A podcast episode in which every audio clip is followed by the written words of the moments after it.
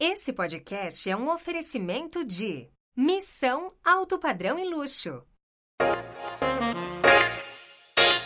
Você está ouvindo Vem Pra Mesa, o podcast número um do mercado imobiliário. A apresentação, Sérgio Langer. Salve, salve! Esse é o Vem Pra Mesa, o podcast número um do mercado imobiliário. Eu sou o Sérgio Langer e hoje tenho o prazer em receber Daniel Santos, empreendedor e cofundador da Cred Aluga. Você que é corretor de imóveis, venha trabalhar em uma das houses Plano e Plano. Temos profissionais experientes e reconhecidos no mercado para te orientar e ajudar a desenvolver a sua performance. Os melhores programas e campanhas de incentivo, o cashback e o faixa preta. Venha prosperar na Plano. Serão mais de 10 mil unidades lançadas em 2023. Faça parte da família Plano e Plano. Acesse www.vempramesapodcast.com.br barra plano. Daniel, seja muito bem-vindo diretamente de Nova York ao Vem Pra Mesa. Muito obrigado, Sérgio. Prazer estar aqui com você e com a sua audiência nesse podcast que é tão ouvido aí no mercado. Já escutei várias vezes e é um prazer estar aqui podendo participar. E direto de Nova York, né? Pela primeira vez em Nova York, eu venho pra mesa. Pela primeira vez em 2023. Já gravamos em Nova York outras vezes. Ah, é? Já, já gravamos uh, Ah. algumas vezes em Nova York com a Daiane, da Compass, com, com a Yara, da corretora de imóveis em Miami. Ó, que legal, não sabia. É, então- Mas é tá. a primeira vez no estúdio. É, né? Era, era mais em, na imobiliária ou na, numa sala de reunião. Agora, agora tá com uma estrutura Boa, profissional. Boa. É, não, tem que falar que a gente tá em Nova York, né? Estamos em Nova York, aqui no Poderia estúdio. falar que a gente tá em Dubai, que a gente tá em Tóquio. Não dá pra falar que a gente tá... E por que Nova York? Boa, depois eu quero saber o que você está fazendo aqui também. É, contando um pouquinho a história de como é que eu vim parar aqui. Em 2019 eu vim para os Estados Unidos para fazer um mestrado na Universidade de Chicago. É, o mestrado durou dois anos, 2021 eu acabei. E minha mulher era anestesista no Brasil. Ela estudou para validar o diploma dela aqui nos Estados Unidos e passou numa residência médica em anestesia em Nova York. Então a gente veio inicialmente para fazer meu mestrado. Ela começou a residência médica em 21, são quatro anos de residência. Então nos mudamos para Nova York e desde então eu tô aqui, já tem dois anos que eu tô em Nova York. E mas continuo fazendo negócios no Brasil, tenho empresas lá, investimentos. Vou no Brasil a cada mês, a cada dois meses. É, só dá um pouco mais de trabalho aí, ponte aérea né? Acho que a Latam tem, tem ganhado muito com essa, com essa situação. E antes da gente continuar, vou mandar um abraço para o nosso patrocinador, o pessoal da Plano e Plano. Mandar um abraço lá para o Everton Costa, toda a galera da Plano. E deixar um recado para você, corretor de imóveis. Venha trabalhar em uma das houses Plano e Plano. São profissionais experientes e reconhecidos no mercado para te orientar e ajudar a desenvolver a sua performance e mais os melhores programas e campanhas de incentivo, o cashback, o faixa preta, venha prosperar na Plano Plano. Serão mais de 10 mil unidades lançadas só em 2023. Faça parte da família Plano Plano. Vou deixar o link nos- no, no, no, no rodapé aqui do, da descrição. Você que está nos assistindo no YouTube, eh, siga nosso canal, assine nosso canal, deixe seu comentário aqui, compartilhe para mais e mais pessoas. É super importante a gente fazer a nossa mensagem chegar para mais e mais gente. Você no Spotify, siga nosso canal também. Toda semana, toda segunda-feira, um novo episódio aqui do Vem Pra Mesa. E Daniel, você e seu pai, Você não veio me falar ainda o que, que você veio fazer ah, o que eu vim aqui, fazer aqui, ah, falando o que eu vim fazer em Nova York, essa é a minha, acho que é a terceira vez em Nova York e a segunda pela Missão Alto Padrão, esse projeto que a gente tem aí no Brasil e hoje rompeu fronteiras. E a gente traz um- uma turma de corretores, gestores de imobiliárias, incorporadores para uma imersão aqui no mercado de Nova York. Então a gente leva em, em visitas em imóveis, a gente leva na imobiliária para conhecer um pouquinho e, e ajudar a abrir um pouco a cabeça, transformar é, o, que, o que de melhor tem aqui para cada um levar para sua região, levar para o Brasil. Então é, é, um, é um- uma imersão que a gente criou em 19. Aí veio a pandemia, a gente não conseguiu sair do país, mas desde o ano passado a gente tem eventos em, em- em- aqui em Nova York e Dubai também. Ah, legal. Parabéns. Muito bom. E falando de Casa Mineira, você é, tem seu nome muito ligado à Casa Mineira, até pela, pelo histórico. Conta um pouquinho então sobre, sobre a Casa Mineira, sobre o seu pai, como, como é que veio a história, é, de que ano que é isso? Isso, boa. É, Casa Mineira foi fundada em 83. Né? 83. 83. É, antes de eu nascer, então quando eu nasci já, já existia Casa Mineira. E acho que tem, tem um histórico super legal, assim, que eu carrego junto comigo, que, pô, meu pai, ele veio de uma, de uma infância bem, bem humilde no interior de Santo Antônio do Monte, mudou para Belo Horizonte com o objetivo de, de ganhar dinheiro, né, construir a, o próprio caminho dele. É, começou em Belo Horizonte com vários empregos ali de, de entrada, trabalhou em hotel como mensageiro, trabalhou na Souza Cruz fazendo, né, ali mesmo fazendo cigarro manualmente. Então eram empregos de salário mínimo. E aí ele viu uma oportunidade no mercado imobiliário. Conheceu pessoas que estavam ganhando dinheiro, já tinham um carro próprio. Falou, eu quero ser isso aí. E aí ele começou a. virou corretor de imóveis, como plantonista de prédio.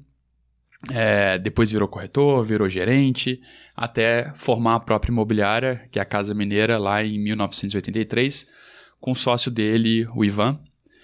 Então acho que eu, eu, sempre cresci com isso muito forte na minha cabeça, assim, a história de, de como que ele começou na profissão e o tempo que levou para fazer a imobiliária ser né, o, o que ela chegou a ser. Foi, foi uma, uma jornada muito longa aí, muito, de muito trabalho. É... E aí veio o quinto andar. Teve, teve a etapa do quinto andar, né? Então, acho que até dando um, um passo atrás, assim, né? Que. É... Então, assim, eu sempre cresci vendo meu pai sendo empreendedor. Casa Mineira era a vida dele e acabava sendo boa parte da nossa vida também. Eu formei em administração, fui, fui, fui trabalhar em São Paulo, trabalhei na McKinsey com consultoria estratégica fui buscar minha própria carreira, mas eu via que esse negócio era, era bom, assim, eu conversava muito com meu pai sobre, sobre mercado imobiliário, sobre empreendedorismo. Em 2013, tomei a decisão de trabalhar com ele, acho que eu tinha ganhado minha experiência profissional é, em São Paulo e acho que estava na hora ali de, de aplicar ela é, num negócio que tinha um, um propósito maior para mim. E entrei, comecei a trabalhar com ele, com o Ivan, e, e foram alguns anos ali com uma, uma frente de profissionalizar e, e fazer o negócio crescer para tomar um outro patamar. Até que em 2021, né, chegou num momento ali que as, as empresas estavam muito capitalizadas, o mercado estava muito aquecido, apareceu a oportunidade ali de, de vender para o quinto andar. 2021 já, já no meio da pandemia. Já pós pandemia, já pós pandemia. Segundo ano de pandemia. Segundo ano de pandemia. É, é... Nessa etapa, Casa Mineira, qual era o tamanho da Casa Mineira? Quando a gente vendeu, a gente estava ali com. O, a carteira de aluguel estava em torno de 5 mil imóveis administrados. A gente estava vendendo em torno de 2 bi no VGV, que era super representativo. Nós estamos falando de um ticket médio ali de 500 mil. Isso só em Belo Horizonte? Só em Belo Horizonte. É, a gente estava acima de 300 vendas por mês com entre 300 e 400 corretores associados. E a gente também tinha o portal Casa Mineira, é, que foi, foi super legal assim ter desenvolvido ele, né? Que a gente trouxe tecnologia para dentro da Casa Mineira, entregou uma performance muito legal no nosso site e aí abriu o site para receber imóveis de outras imobiliárias. Isso, eu lembro dessa época que eu estava buscando imóvel em São Paulo e aí qualquer qualquer assim, uma grande maioria dos imóveis que eu buscava saía o Casa Mineira indexava as imobiliárias que tinham esse, esse imóvel. Então, é. eu, eu, eu, na época 2020 ou 21. Não, 21, acho que foi 21. E eu achei muito legal já esse, esse posicionamento, que no Brasil não tinha um indexador de. de não tinha nada parecido, pelo ah, menos. Exato. Foi, foi, foi uma estratégia muito bem sucedida, assim, da gente abrir. O SEO era fantástico. Focar muito em SEO. A gente não tinha, a gente não tinha dinheiro, a gente não tinha. Eu diria assim, é claro, tinha o dinheiro da própria operação, mas a gente não tinha um recurso que os nossos concorrentes tinham, né? Os grandes portais. Então a gente, com uma equipe bem enxuta, 5 a 6 desenvolvedores, a gente focava muito em como que a gente pode ser grande de forma eficiente, né? Como que a gente pode gerar tráfego de forma eficiente. A gente era muito bom em, em buscar soluções como essa, de indexação, palavra-chave, é, buscas por condomínio, por rua, por bairro, que era a forma gratuita da gente trazer tráfego. Cauda longa. Cauda longa, exatamente. É, bootstrapping total e, e, gerou uma vantagem competitiva para a Casa Mineira gigantesca. Assim, a gente chegou, é, pô, a gente chegou a ter alguns milhões de visitantes mês para um site de, de imobiliária. Isso era Acho que isso é, é, é bem único sim, assim, sim. no Brasil e a maior parte deles de forma orgânica. Né? A gente não pagava por esses, é, por esses visitantes, então isso criou uma vantagem competitiva. E bem, aí atraiu a atenção do quinto andar. Acho que foi um, foi um, um dos. dos um dos é, teve um, gente, em 2019 a gente assinou uma parceria de aluguel com eles em Belo Horizonte, né? Então todos os contratos de aluguel que a gente passou a assinar a partir dali era junto com eles. Então já tinha um namoro antigo. Tinha, tinha um namoro, acho que foi um, foi um teste interessante, assim, que é, eles fecharam outras parcerias pelo Brasil afora e, e eles nos falavam isso, assim, que a, com a Casa Mineira era que melhor funcionava, né? Muitas foram desfeitas, a, com a Casa Mineira se manteve. É, então, assim, a gente se conheceu melhor e eles viram o poder de entrega da Casa Mineira. Eu, eu lembro exatamente dessa época, eu, eu, eu, viajava e viajo bastante, e aonde eu, eu ia, eu, já escutava, olha, o Quinto Andar tá chegando, eles querem ficar amiguinhos da imobiliária, eles querem a carteira, mas cuidado, porque eles vão engolir ela. Então, tinha um medo no mercado, acho que ainda tem, mas nessa época que o Quinto Andar começando e se estruturando em várias cidades, é, as imobiliárias ficavam com o pé atrás. Quem são esses caras? O que, que eles querem? Eles querem ser amigos, inimigos, parceiros? Sim, sim. É, é acho que isso, isso caminhou junto ali, né, com a, com a estratégia de crescimento, né? Foi, foi uma estratégia ousada do quinto andar, assim, de, de crescimento que nunca, nunca se viu no Brasil antes. É, acho que, assim, em 2019, antes, ou logo após eles entrarem em Belo Horizonte, a gente formou essa parceria que, que fez sentido, foi, foi bem sucedida para as duas empresas. E, e, a venda também fez, fez sentido em 2021, né? Acho que o outro ponto é, é meu pai naquela altura já está ali próximo dos seus 70 anos e e acho que foi uma jornada de 38 anos de Casa Mineira, né? Então fe, fez sentido ali a venda naquele momento. Então acho que as duas, as duas empresas souberam trabalhar bem, souberam é, aproveitar ali o, o, que cada uma tinha de melhor e, enfim, acho que acho que uma, uma, é, uma é muito grata à outra, assim, pelo que construíram juntos. E aí, a partir daí, o, o, a Casa Mineira vira Quinto Andar, uma empresa do Quinto Andar. Isso, ela, ela passou a ser... E aí você continua, você continua hum, trabalhando na empresa como executivo. Isso, isso. Então, logo depois da venda, a, o meu acordo com eles foi de ajudar na integração, ajudar por um ano, é, então, foi uma integração que, poxa, na época foi durante a pandemia. Então, teve um desafio. Eu estava em Chicago terminando o mestrado. Você estava longe. É, eu lembro que o anúncio a gente fez era sete e meia da manhã no Brasil. Isso eram quatro e meia da manhã em Chicago. Então, teve uma série de desafios, mas foi, foi uma integração bem sucedida do ponto de vista de percepção das pessoas. A gente se esforçou muito para que todos aceitassem bem a, a situação e vissem o lado positivo das mudanças. É, muitas pessoas se adaptaram à, à nova realidade e, e, continuam como executivos e, pessoas lá dentro do quinto andar. É, outras nem tanto, mas assim faz, faz parte de, é, de todo o processo.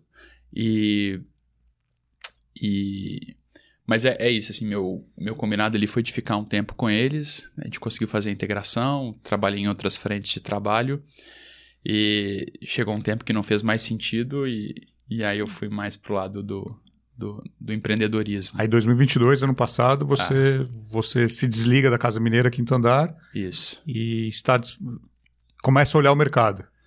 Isso, isso. Então 2022 é, foi esse momento, né? Encerrou esse ciclo lá dentro do, do Quinto Andar. E aí eu comecei a olhar o que que, o que, que tinha de interessante aí para fazer. É, e, e foi um ano que eu comecei duas empresas né, em 2022, que foi a STS Capital e a Credialuga. E a STS Capital é, com, é, é uma empresa de investimentos. De investimentos. Vocês, vocês olham. Isso. Que tipo de empresa vocês olham? Que, que tipo de, de, operações vocês olham? Legal. É, a STS Capital foi a empresa que eu fundei com, com meu pai. Então a gente já. A gente sempre gostava de investir em incorporação. A gente tem parceiros incorporadores muito fortes em Belo Horizonte. E a gente sempre gostou da incorporação como é, a etapa de maior geração de valor dentro do mercado imobiliário. Né? É, e, e, mais do que simplesmente aportar dinheiro, a gente consegue aportar ali uma série de, é, de skills e, e ajuda para o incorporador no, no, processo de decisão do, do, investimento, de acompanhamento das vendas e tudo mais. Então, o que, que a gente, de, depois da venda com mais, mais liquidez e, e mais tempo para focar nesse projeto, a gente passou a estruturar os investimentos que a gente já fazia dentro de uma casa de private equity, né, de, de investimento privado, e criar uma estrutura que não fosse só o nosso investimento, mas que a gente pudesse receber outros investidores para co-investirem com a gente.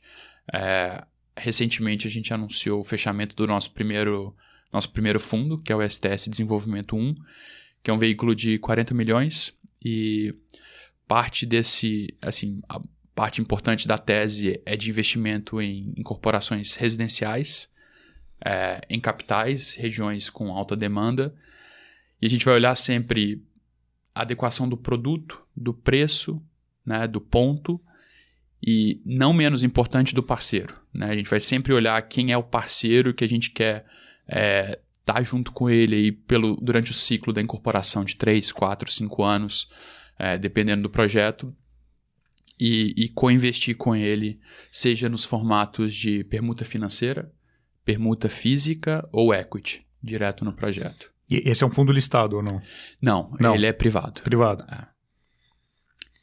E, e, falando mais sobre a STS, você, você falou que são, são capitais, são cidades com, com atração. Isso. isso. O, a gente tem investimentos em BH, São Paulo e no Rio Grande Rio do, do Sul, Sul, Porto Alegre e no litoral.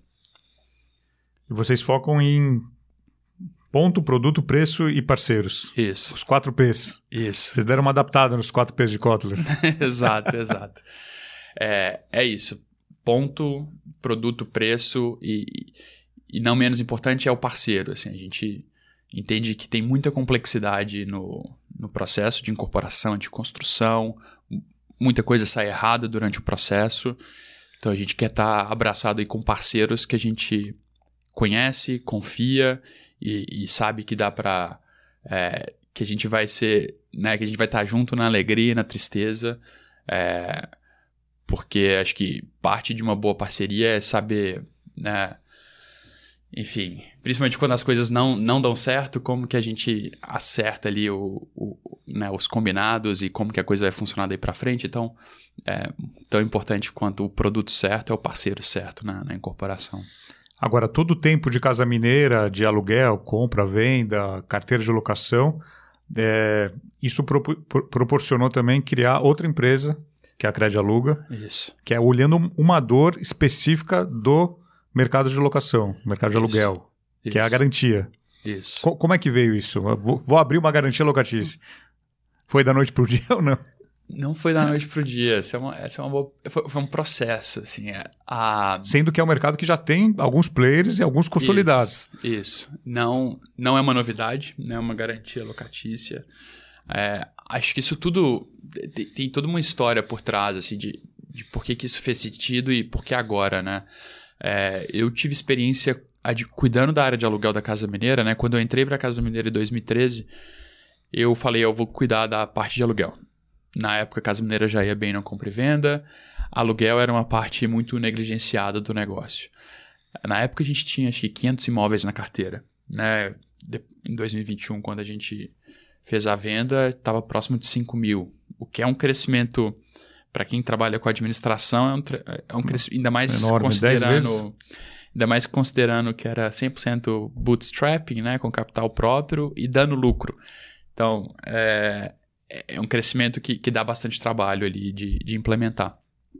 É... E tinha garantia, garantia locatícia nessa época? Tinha, tinha, tinha. Quando eu comecei, a maior parte dos aluguéis eram fiador. Grande parte fiador. era fiador. Tradicionalzão. Tradicional. Na época, Porto Seguro era, era a única alternativa ao fiador ali, do ponto de vista de seguro-fiança. É, e era caríssimo. caríssimo, era três aluguéis por ano, assim, era uma coisa, era um absurdo o preço da Porto Seguro, e aí custava, é, Era o que representava ali, Era era, o que que tinha. tinha, representava ali 10, 15% da nossa carteira.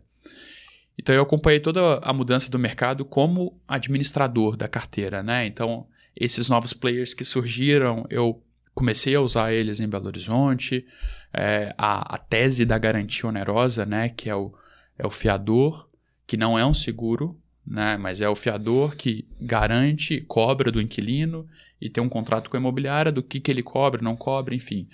É, que foi uma, uma tese que trouxe muita agilidade para o mercado, assim, do ponto de vista de, Uma disruptura no mercado, é, como o pessoal de fala. digitalizar mais o processo, desburocratizar uma série de coisas, então transformou de forma legal o mercado. É, o que que, o que que eu vi assim logo depois disso, né, é que essas empresas que surgiram, é, muitas acabaram sendo indo para um caminho que não necessariamente era o que a imobiliária é, seguia os interesses da imobiliária. Né? Acho que criou-se dentro desse mercado uma busca constante por aumento de receita. E aí eu acho que abriram a torneira de forma desenfreada para aumentar a receita. E quando. e o problema disso, Sérgio, é que toda vez que você coloca um inquilino para dentro do imóvel, né, existe ali uma corresponsabilidade com a imobiliária. Então as imobiliárias começavam, sentiam que esses, esses contratos estavam sendo garantidos, mas com poucos meses esses inquilinos ficavam inadimplentes, isso envolvia um processo judicial de despejo e toda a dor de cabeça de despejar o inquilino, de, de lidar com o, o descasamento de fluxo de caixa de, com o proprietário da inadimplência ficava com a, com a imobiliária. Então eu vi que algumas coisas, né, que é, essas, essas empresas não estavam não estavam focando na imobiliária, estavam focando muito no crescimento próprio, é, em detrimento da segurança da imobiliária do proprietário. E também começou a acontecer uma questão de, de falta de independência dessas empresas. Né? Muitas foram adquiridas por players ou criadas por players que, de certa forma, competem com as imobiliárias é, no dia a dia.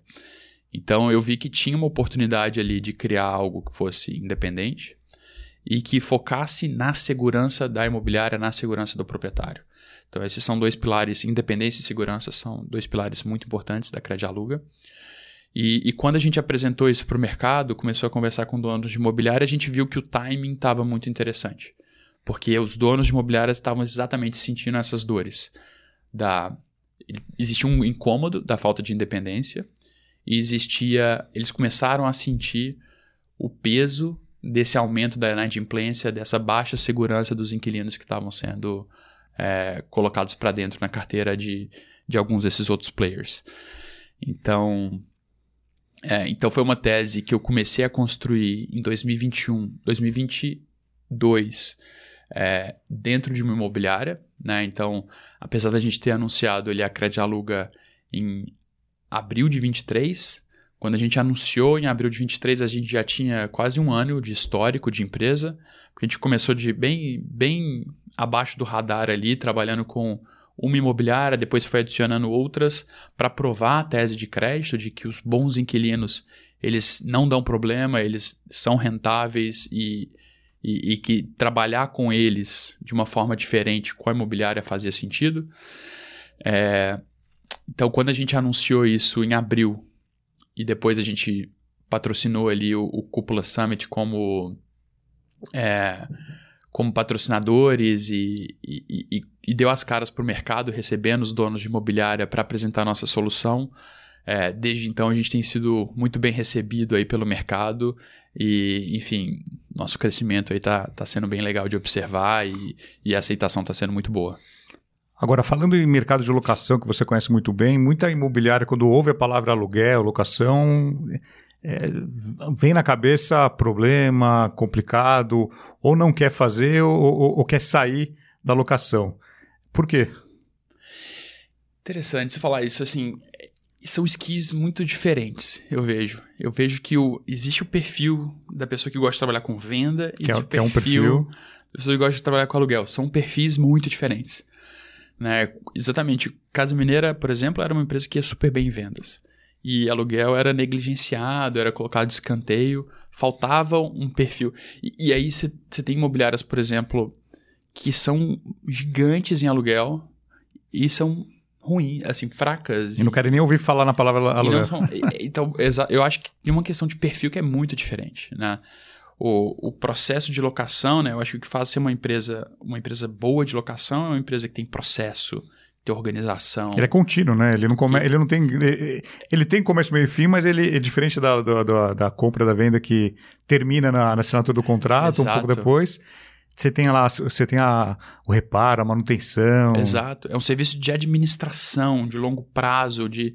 É quase que. É uma, mais complicado. É, é mais complicado, é mais complexo, o ticket é menor, então. Você tem que ter volume. Você tem que ter volume, você tem que ter. E aí, para ter rentabilidade, você precisa ter processo, você precisa preocupar com escalabilidade, muito diferente de compra e venda. Né? Compra e venda é, é mais fácil. Comerci... É mais fácil. Menos complexo, é, eu diria. É mais fácil, mas assim. Não, não diria que é fácil porque a competição. também é difícil, é, também é difícil, mas exato, é. Exato, exato. Mas é entre. O fazer... processo é menos complexo. É menos complexo. É, é isso eu concordo. E, e, o ganho pode ser muito maior. O ganho no, na compra e venda. Sem escalar, é. Isso. Você não depende da escala. Isso. Às Isso. vezes, dois, três bons negócios no mês. Exato. O corretor pode atuar de forma individual, fazer alguns negócios no ano e, e ganhar uma grana. Aluguel não. Aluguel você precisa ter uma carteira. Os primeiros dia dia. anos, até você construir essa carteira, eles são desafiadores. Então, é, até você conseguir ter ali uma carteira com milhares de imóveis, não é muito rentável. A partir do momento que você entra na casa dos milhares, aí o negócio já começa a ficar mais interessante. Então, é, é um jogo muito diferente. E e quem, quem consegue ser bom em compra e venda e aluguel, muitas vezes é porque conseguiu trair lideranças para tocar a parte de vendas e lideranças para tocar a parte de aluguel, muitas vezes de forma um pouco independentes, tentando trabalhar ali a, a sinergia que existe entre as duas frentes. É, mas precisa haver uma, uma certa independência para tocar cada uma das áreas, porque é, é muito diferente. E você tem, você tem stakeholders com, com, com objetivos diferentes. Você tem imobiliária, você tem o proprietário e o inquilino. Você tem todo mundo no mesmo barco, mas cada um remando para um lado e tem, a imobiliária tem que olhar para os três. Então, para os dois, quer dizer, né? Exato, exato. É, é, é um processo muito, muito diferente, assim, da, da compra e venda. E olhando para esse mercado que vem se transformando, a Cred Aluga também vem com um propósito de cashback que, que é esse cashback? Como, como que. É uma palavra que hoje o, o brasileiro se acostumou a ouvir. É, a, acredito que dois ou três anos você tinha que explicar o que era cashback. Hoje é explicável, já está já, já tá, já tá associado no cérebro o que é. E, o, e o que, que é o cashback da Crédito O que, que ela oferece para a imobiliária, para o corretor? Legal. Sabe, a, a ideia surgiu quando, quando eu ainda estava na Casa Mineira administrando o, o aluguel eu, eu ficava um pouco incomodado com o preço do seguro fiança. E, e eu tentei conversar com algumas das seguradoras e, e ver se elas viriam, se elas conseguiam ver a carteira da Casa Mineira de forma individual. Porque eu tinha a hipótese de que a nossa carteira, a gente trabalhava numa região em Belo Horizonte, uma região legal, fazia um trabalho legal de cobrança, de notificação de vencimento de aluguel, de validação de dados antes da assinatura do contrato. Então, a minha hipótese é que a gente fazia um trabalho legal e que a nossa inadimplência era mais baixa que o mercado. Né? Eu tinha os dados de inadimplência nossa, eu tinha os dados do mercado, eu sabia que a nossa inadimplência era mais baixa. Então teria que cobrar menos. E eu falava, pô, mas eu, eu não consigo ter um preço. Não posso pagar diferente. igual. É. Meus inquilinos deveriam ter um preço diferente, ou eu deveria ter uma forma. Eles deviam ver minha carteira de forma diferente. E o que, que eles respondiam? Mas isso. Ah, eu não conseguia nem, nem chegar. Você não na... conseguia nem. eu não conseguia nem, nem passar a mensagem. Exato, eu não conseguia nem passar do portão, assim, com essa com esse questionamento. Assim, eles, porque... eles olhavam o bolo inteiro, eles não, olha... não, não olhavam individualmente. Exato, exato. Então, assim, o mercado ele trabalha assim, olha, olha o bolo né, de imobiliárias. Então, o que acaba acontecendo? A imobiliária boa acaba pagando pela imobiliária. É penalizada pelo, ruim, pelo, pelo bolo todo. Né? É, e, da mesma forma, o, o inquilino bom paga o mesmo preço que o inquilino né, que, que tem um risco maior. É igual aquele seguro-saúde coletivo, que mesmo se você não usa muito, no ano seguinte tem um aumento porque a maioria usou. E exato, aí... exato. Então, assim, o que, que a gente viu? O mercado, ele, ele aceitou que a forma de trabalhar é cobrar um preço único do inquilino, independente do risco que esse inquilino apresenta. Para não querer mexer demais nessa, nisso que seria complexo, querer mudar isso no mercado, eu acho que tem potencial de ser mudado, tá? Mas não, não era nossa proposta mudar isso. É, o que, que a gente viu? Então, já que o mercado trabalha dessa forma, que os bons inquilinos pagam o mesmo preço dos maus, maus inquilinos do ponto de vista de risco de crédito, se eu fechar uma parceria com a, com a imobiliária, de que eu vou focar nos bons inquilinos dela, o que, que isso vai acontecer é que a carteira dela comigo vai ser mais rentável do que a carteira dela com uma outra empresa que coloca os maus inquilinos para dentro. Então, eu tenho uma carteira com né, um delta, uma variação positiva de retorno. Essa variação positiva de retorno eu consigo colaborar, né, compartilhar parte dela com a imobiliária. Então é um modelo ganha-ganha, que a gente chega para a imobiliária e fala, olha, que não existe no não existia no mercado. Nunca, nunca, nunca foi criado. Então é, a gente cria uma solução ganha-ganha com a imobiliária. Uma maioria delas, né, usa a gente como prioridade no é, dentro da imobiliária. Então passa os inquilinos primeiro na gente. A gente aprova aqueles melhores com menor risco reprova os outros que podem ser usados com qualquer outra garantidora, qualquer outra solução, título, calção, enfim, aí é uma decisão... Não tem, não, não tem exclusividade no ramo locatício, de garantia locatícia. Exclusividade é um... É um, é um exclusividade é um nome difícil, é, né? É um termo difícil para esse mercado, assim. São... Ele tem que aprovar alguém, né? Ele, exato, tem, que, ele tem que trazer exato. o cliente, né? Então a ideia não é trabalhar com exclusividade, mas trabalhar Prioritária. com preferência. Preferência. Isso, isso o mercado tem aceitado e abraçado bem. É, então a gente cria uma carteira mais saudável, uma carteira mais rentável e a gente cria um modelo ganha-ganha. E esse ganha-ganha é individualizado, ou seja, nenhuma imobiliária vai ter a mesma comissão com a Crédito Aluga. A boa imobiliária vai ter uma comissão maior, a, a imobiliária que tem uma inadimplência mais alta que a média vai ter uma menor ou até zero. Então, é, com isso a gente cri conseguiu criar aquela individualização que era algo que eu queria que as seguradoras criassem há, há, muitos anos atrás para a gente. Então acho que teve todo um processo de construção que foi, que foi muito da experiência que tanto eu quanto meu sócio, o Bloomer, tivemos aí ao longo da nossa carreira no mercado imobiliário. E recentemente vocês anunciaram, a, a Crédito Aluga anunciou uma parceria estratégica com a rede Apolar, lá de Curitiba, que tem uma carteira, uma das maiores carteiras da cidade. Isso. Co como que é essa parceria e, que e, e como essa parceria pode ser estendida também para outras imobiliárias de outras regiões? Legal. É, a Polar é a rede Polar ela é muito grande, né? Em Curitiba ela é uma referência nacional. Ela é, é a maior carteira de Curitiba. Eu acho que está entre as top 5 maiores carteiras do Brasil. Do Brasil. Do Brasil. É, enfim, não vou falar os números aqui, é. mas é, é muito contrato. Agora eu quero dar uma dica para você que precisa ler e se informar sobre o mercado imobiliário. Você conhece o Imob Report?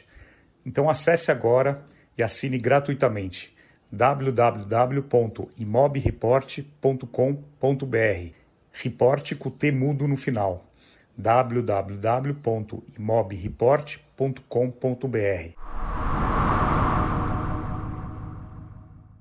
Agora, como é convencer uma rede dessa e chegar lá, é uma empresa no, teoricamente nova, né, com, com pou, pouca história no mercado, mas tudo bem, você, seu pai, os fundadores, o Bloomer, tem uma história no mercado. Como é que chegar? Olha, tem uma empresa aqui, tamo, estamos começando, acreditem, acredita na gente. É uma, é, uma, é uma boa essa pergunta. Acho que a gente ficou muito feliz com a, com a parceria com a Polar, assim, a gente tinha um relacionamento já, a gente já conhecia o Jean-Michel e o Daniel Galeano, que são filhos já tinha um relacionamento, do tinha. Joseph Galeano, fundador da Polar. A Polar tem uma história super legal em Curitiba. É um grupo muito empreendedor, muito visionário. Eles foram pioneiros no modelo de franquias. Hoje eles têm 60 lojas. É, eu fui lá em Curitiba visitar eles, o Bloomer foi comigo. A gente ficou positivamente impressionado com o que eles construíram. É, Curitiba tem uma característica muito legal que é de trabalhar com exclusividade. Aliás, eles chamam de gestão exclusiva. Gestão.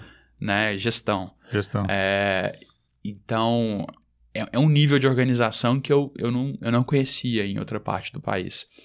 É, Então foi, eu acho que foi nessas horas, assim, empreendendo, né, Sérgio, a gente tem essas surpresas positivas, assim, né? Mesmo no primeiro ano de, de Crédito Aluga, ter alguém como o Jean-Michel, o Daniel, acreditando na gente e acreditando na nossa solução, muito também não só pelo que a gente estava construindo ali, mas pelo histórico que a gente tinha no nas mercado, pessoas, nas né? pessoas, não só na empresa, nas tavam, pessoas que estavam por trás. Então, é, foi foi uma foi uma adoção assim que eu diria até rápida deles de, de é uma, acreditar é uma no validação, modelo, né? Uma validação. E, e, foi uma validação muito positiva assim para a gente, né? Então, é, a gente anunciou recentemente aí no Imob Report essa parceria. Então eles passam a publicamente, né, falar que adotam a, a Cred Aluga como preferencial nos contratos de aluguel. É, foi uma foi uma, uma validação muito importante para a gente, principalmente nesse, nesse início, né, de empresa, quando é, toda novidade nem todo mundo abraça toda novidade, mas não só a Polar como outras empresas tradicionais que que já estão usando a gente mostram que é, a gente está no caminho certo. E, e, qual momento hoje a Crédito Aluga encontra-se? Ela, é, ela já fez um ano, não fez um ano? Qual é, qual é a data de aniversário dela? Qual, qual, é, que momento que ela está? Qual o tamanho que ela está? Legal. Uh, o nosso primeiro contrato foi assinado em, em maio do ano passado. Ah, então fez um ano agora. Então fez um, ano, fez um ano de contrato. Começou a andar, vai. É. Aquele bebê é. que começou a andar agora com um ano. E, e, e sabe assim, a gente não teve pressa para anunciar rápido, porque eu, eu conheço bem como é que funciona. É o jeito mineiro, pelas, é pelas jeito, beiradas, é, é, tem, tem, sem fazer barulho. Tem um, pouco, tem um pouco disso. Sabe que o slogan da Casa Mineira era o jeito mineiro de fazer bons negócios. Então, acho que se é algo muito espalhafatoso, que chama muito barulho, aquela, aquela promessa do Silicon Valley, né, de fake it till you make it, é, finja até você fazer a coisa de verdade não, não cola assim na, no mercado imobiliário e acho que não cola é, na filosofia da Crédito Aluga. Então a gente quis começar devagar, validando, aprendendo ali com, com o modelo de crédito e com os processos. A gente foi colocar a segunda imobiliária, né? Então a primeira incubou a nossa ideia, a segunda foi no final de 22 e a gente começou a colocar muitas imobiliárias por indicação dentro da plataforma e desde do, do anúncio em abril, a gente está aberto para outras imobiliárias entrarem com a gente. Então, é, sem querer dar mais números aí, né? Eu diria que a gente já está é, com uma experiência de, de mais de um ano. É, nós já temos mais de 100 imobiliárias dentro da nossa plataforma e já passamos aí da casa dos milhares de contratos. Não, é, acho que é, é um negócio que ele tem um potencial de crescer muito rápido se você for irresponsável. Então acho que tem um tem também uma característica nossa de querer entregar crescimento, mas de uma forma consistente e responsável.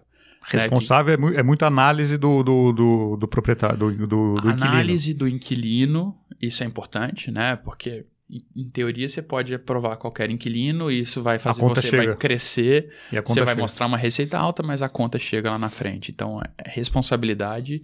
E tem uma questão até de até de esforço de vendas, de velocidade de colocar outras imobiliárias, enquanto a gente está formando uma equipe, enquanto a gente está formando o processo, porque também não adianta você ter milhares de imobiliárias do dia para a noite, não conseguir entender, não, não conseguir atender, atender, não conseguir entregar, é, ter, ter problema no processo quando tem cobrança, quando tem despejo.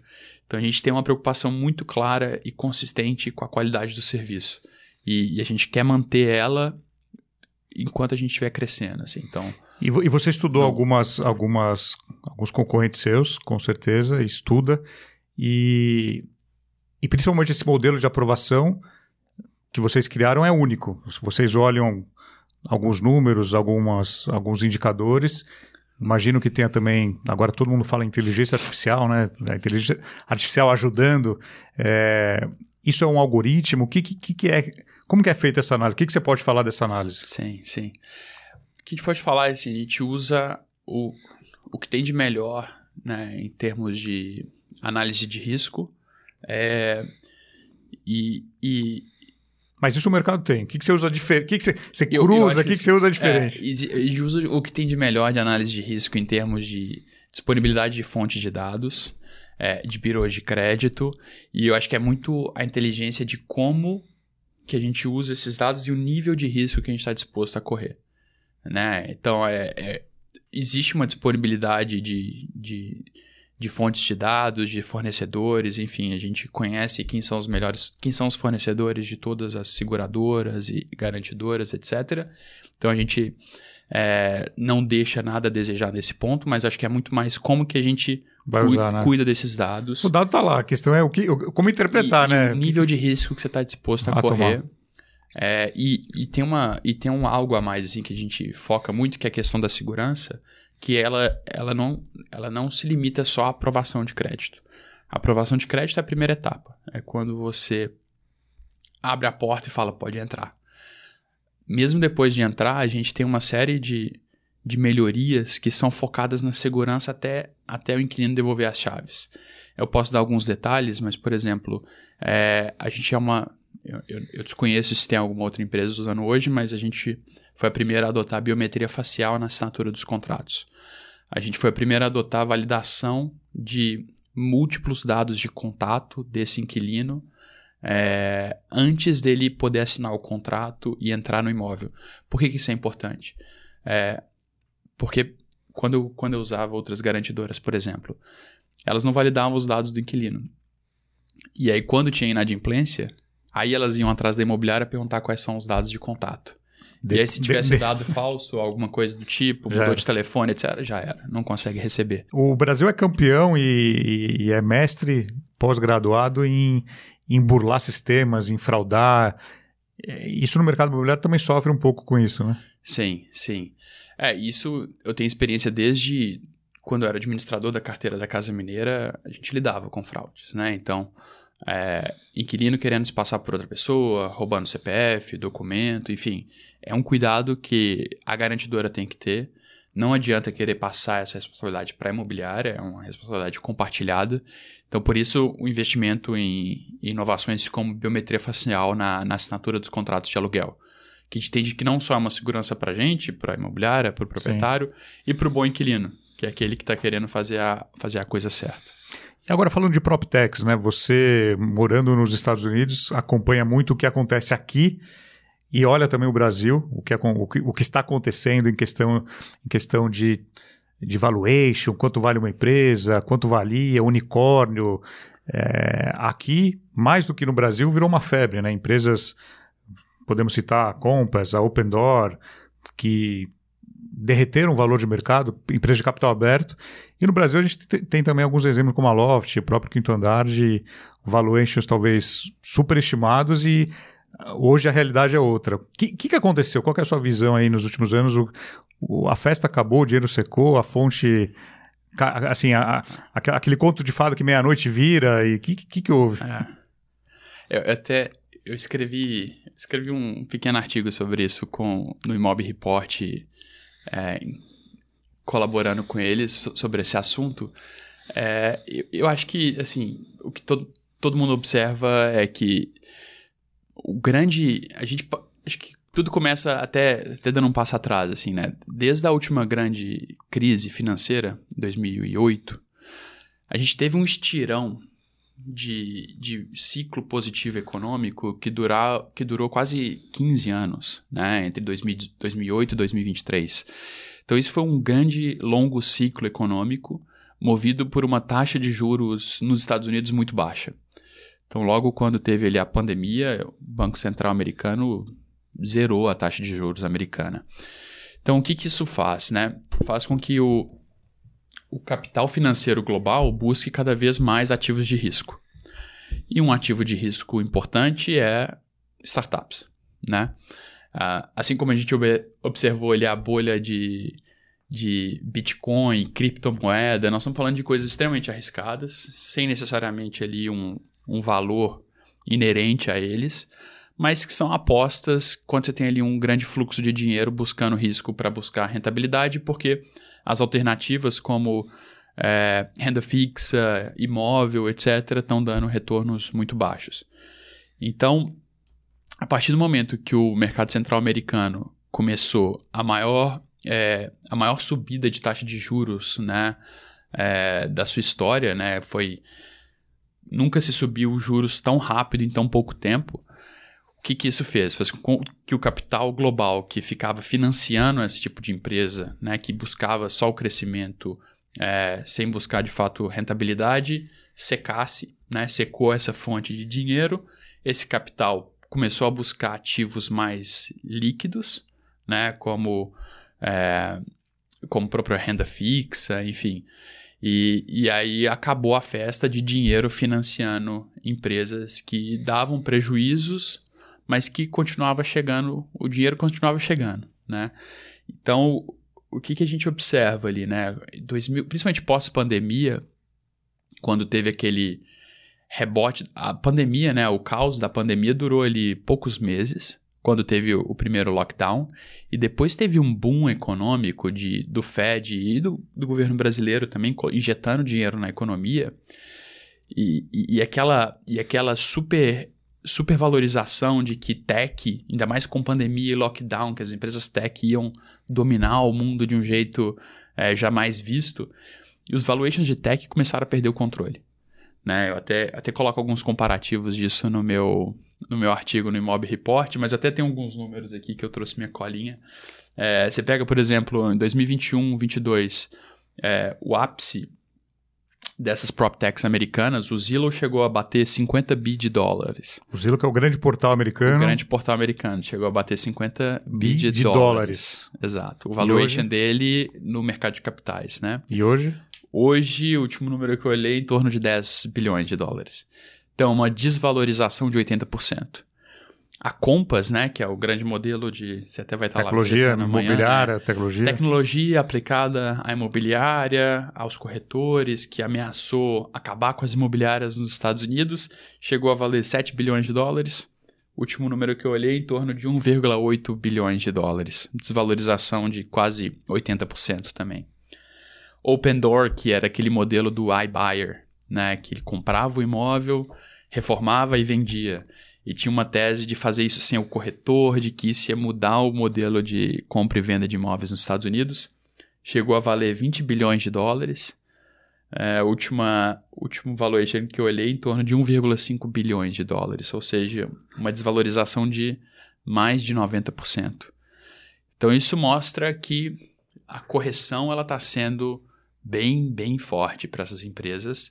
Muitas delas né, operavam no prejuízo, e quando se opera no prejuízo, você conta com o fluxo de dinheiro de investidor. Né? Se, se a própria operação não se financia, você precisa de dinheiro de terceiros para financiar ela. E como esse mercado secou, o que né, a grande a grande consequência é que o valuation dessas empresas seca drasticamente também. Agora, no mercado americano é mais fácil visualizar isso porque as empresas são listadas, é tudo a transparência é, é, é, o sobrenome do jogo. Agora, no Brasil, não, não, não, tem, os números não são públicos. E como que, é um, como que é olhar o mercado brasileiro, olhar a desvalorização das empresas que chegaram a ser consideradas unicórnios, a valer mais que incorporadoras de 50, 40 anos para frente, é, de idade, e, e hoje acredito que desvalorizaram o que 80, 90% também? Exato. então, assim, o mercado público ele nos dá essa, esse cheiro, né? essa, sensação, essa percepção do que, que os investidores estão pensando sobre aquelas empresas do ponto de vista de precificação. Né? Então, o mercado que achava que o, o Zillow valia 50 bilhões de dólares, hoje acha que o Zillow vale 10 bilhões de dólares. Então, uma desvalorização de 80%. Quando a empresa é pública, é privada, aliás, ela não tem ações negociadas na bolsa. Então, ninguém sabe qual que seria o último valuation dela se as pessoas estivessem comprando e vendendo as ações dela no mercado.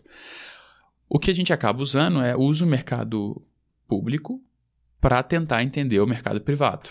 Né? E isso é dessa forma quando, tá, quando os preços estão subindo e tem que ser dessa forma também quando os preços estão caindo. Então, assim, por, é, por comparação, né, o que a gente pode pode dizer é que essas empresas privadas, né, que tiveram valuations muito altos aí nos anos de 2020 a 2022 é, e que operam em prejuízo, acho que isso é importante, né? Se elas operam em prejuízo, isso aumenta ainda mais a pressão delas de ter um down round ali, de ter um valuation para baixo, porque elas vão precisar captar de novo. E precisando captar de novo, o investidor que for botar dinheiro nesse momento numa empresa que dá prejuízo, ele vai, ele vai querer usar esses comparáveis públicos como, como referência. E isso vai jogar o preço dessas empresas para baixo. Acho que o que muitas vão tentar fazer, Sérgio, e é natural isso, é tentar passar por esse momento de tempestade. Ninguém sabe quanto tempo vai durar.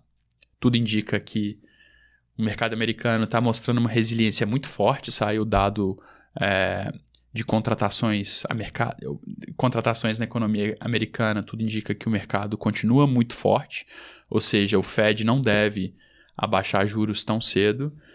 Então tudo indica que essa tempestade vai durar um tempo longo. Então quem precisar captar dinheiro durante esse período difícil e turbulento vai vai ter que aceitar um down round.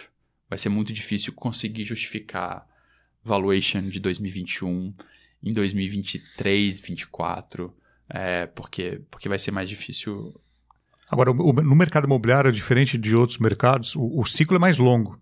Então, quando você olha para uma Uber, para uma Amazon, para uma Netflix, é, é, diferente do quando você olha para o mercado imobiliário, que são, que são períodos mais longos. É, como é que você faz essa, essa análise? Legal. Acho que acho que é uma forma fácil de entender, assim, o mercado imobiliário ele tem um ticket alto, e uma frequência baixa. Então, os dados que a gente olha de quantas vezes uma pessoa muda de casa, quantas, pessoas, quantos imóveis uma pessoa compra na vida dela, a gente vê que é o que, sei lá, a pessoa muda 3, 4, 5 vezes na vida de imóvel no Brasil. Né? O imóvel é o bem de mais alto valor agregado que ela adquire como patrimônio. Então, tudo isso indica que o mercado imobiliário ele trabalha com tickets altos. Né? E, e, e muitas vezes é o, é o ativo mais caro que a pessoa vai lidar com ela na vida. E, e, os ciclos são longos, né? Você pensar um contrato de aluguel no Brasil, ele é assinado normalmente por três anos.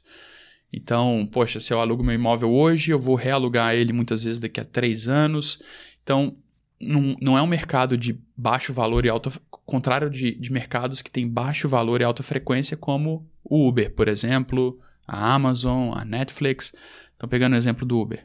Sim. Né? Quando, lembro a primeira vez que eu usei o Uber, baixei o aplicativo, aprendi a usar Desde então, eu já usei o Uber, o que acho que milhares de vezes na minha vida.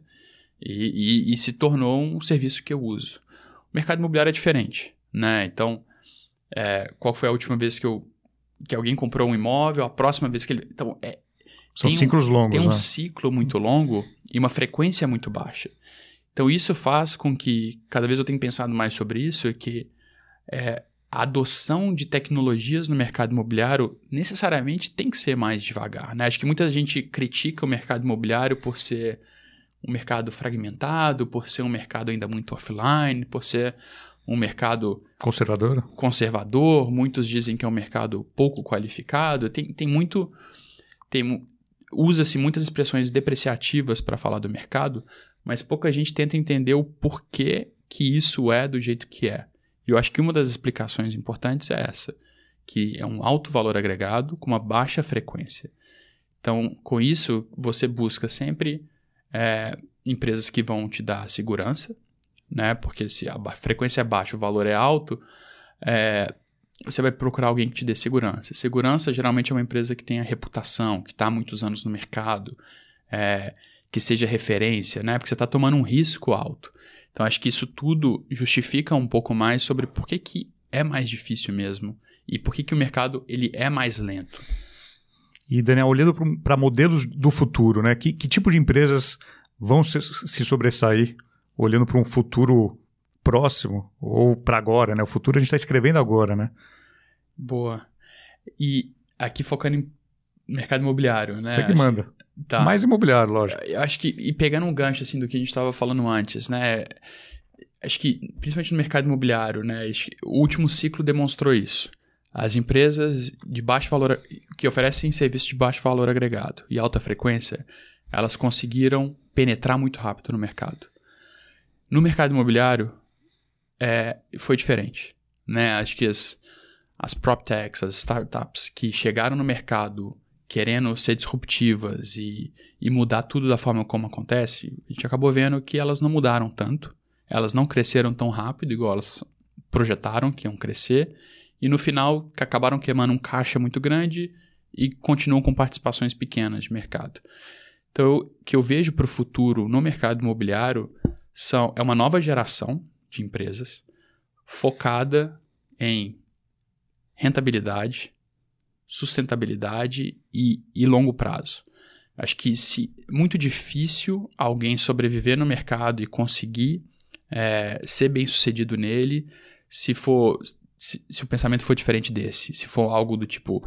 É, acho que até eu brinco com, com, com o Bloomer que isso aqui não é uma corrida de, de 100 metros, é uma maratona. E, e quando eu estudo, eu, eu, vejo a história da, da Casa Mineira, eu, eu, eu, sempre lembro um pouco sobre isso. Né? A empresa foi fundada em 83.